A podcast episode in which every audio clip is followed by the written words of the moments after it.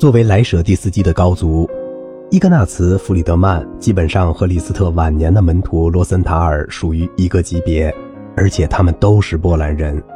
弗里德曼具有一切浪漫主义大师的特点：爆发式的能量感、精美的触键、丰富的音色、敏感而富有诗意和乐思的完善的技巧。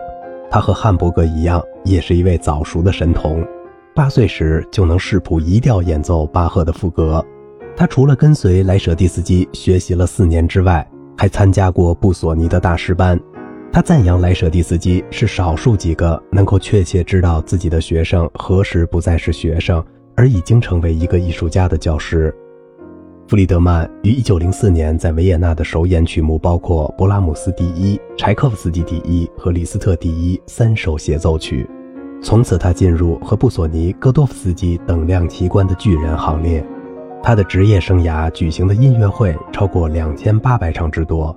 二战爆发时，他正在澳大利亚，从此定居悉尼，再也没有回到过欧洲。从弗里德曼的录音中，可以强烈地感受到他那自由奔放的风格，音乐上无拘无束，思想和演奏都完全是豪放派的。他的录音中只有格里格的协奏曲和贝多芬的月光奏鸣曲是大型作品，与格雷夫的理智诠释不同。弗里德曼的格里格协奏曲是情感的肆意宣泄，甚至如脱缰的野马，具有强大的对比度，在力度上很少有人能与之匹敌。在大量小品的录音中，最成功的还要数肖邦的马祖卡和夜曲。马祖卡的自由节奏和力度的运用超越了一般钢琴家诠释的范畴，听起来具有史诗般的气魄。在这一点上。弗里德曼和罗森塔尔所具有的波兰血统是其他钢琴家比不上的。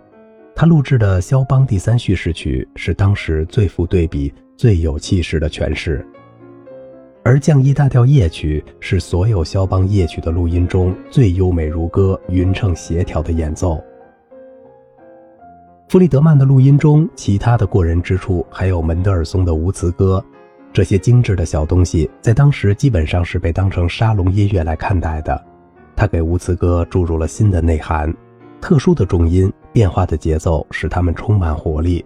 他的李斯特《匈牙利狂想曲第二号》弹得准确无比，没有通常浪漫派一贯的做法，肆意的篡改、加减音符。帕格尼尼、李斯特、布索尼、弗里德曼的钟是一道独特的风景线，一个作品被改编了三次。比任何版本都要复杂多变。弗里德曼还录制了几首自己的作品，他写了不少东西，包括改编曲在内的大概有九十首左右，绝大部分是钢琴曲，也有为大提琴写的几首作品和一首钢琴五重奏。不过现在还有人在演奏的，大概只有那首八音盒了吧。好了，今天的节目就到这里啦，我是小明哥，感谢您的耐心陪伴。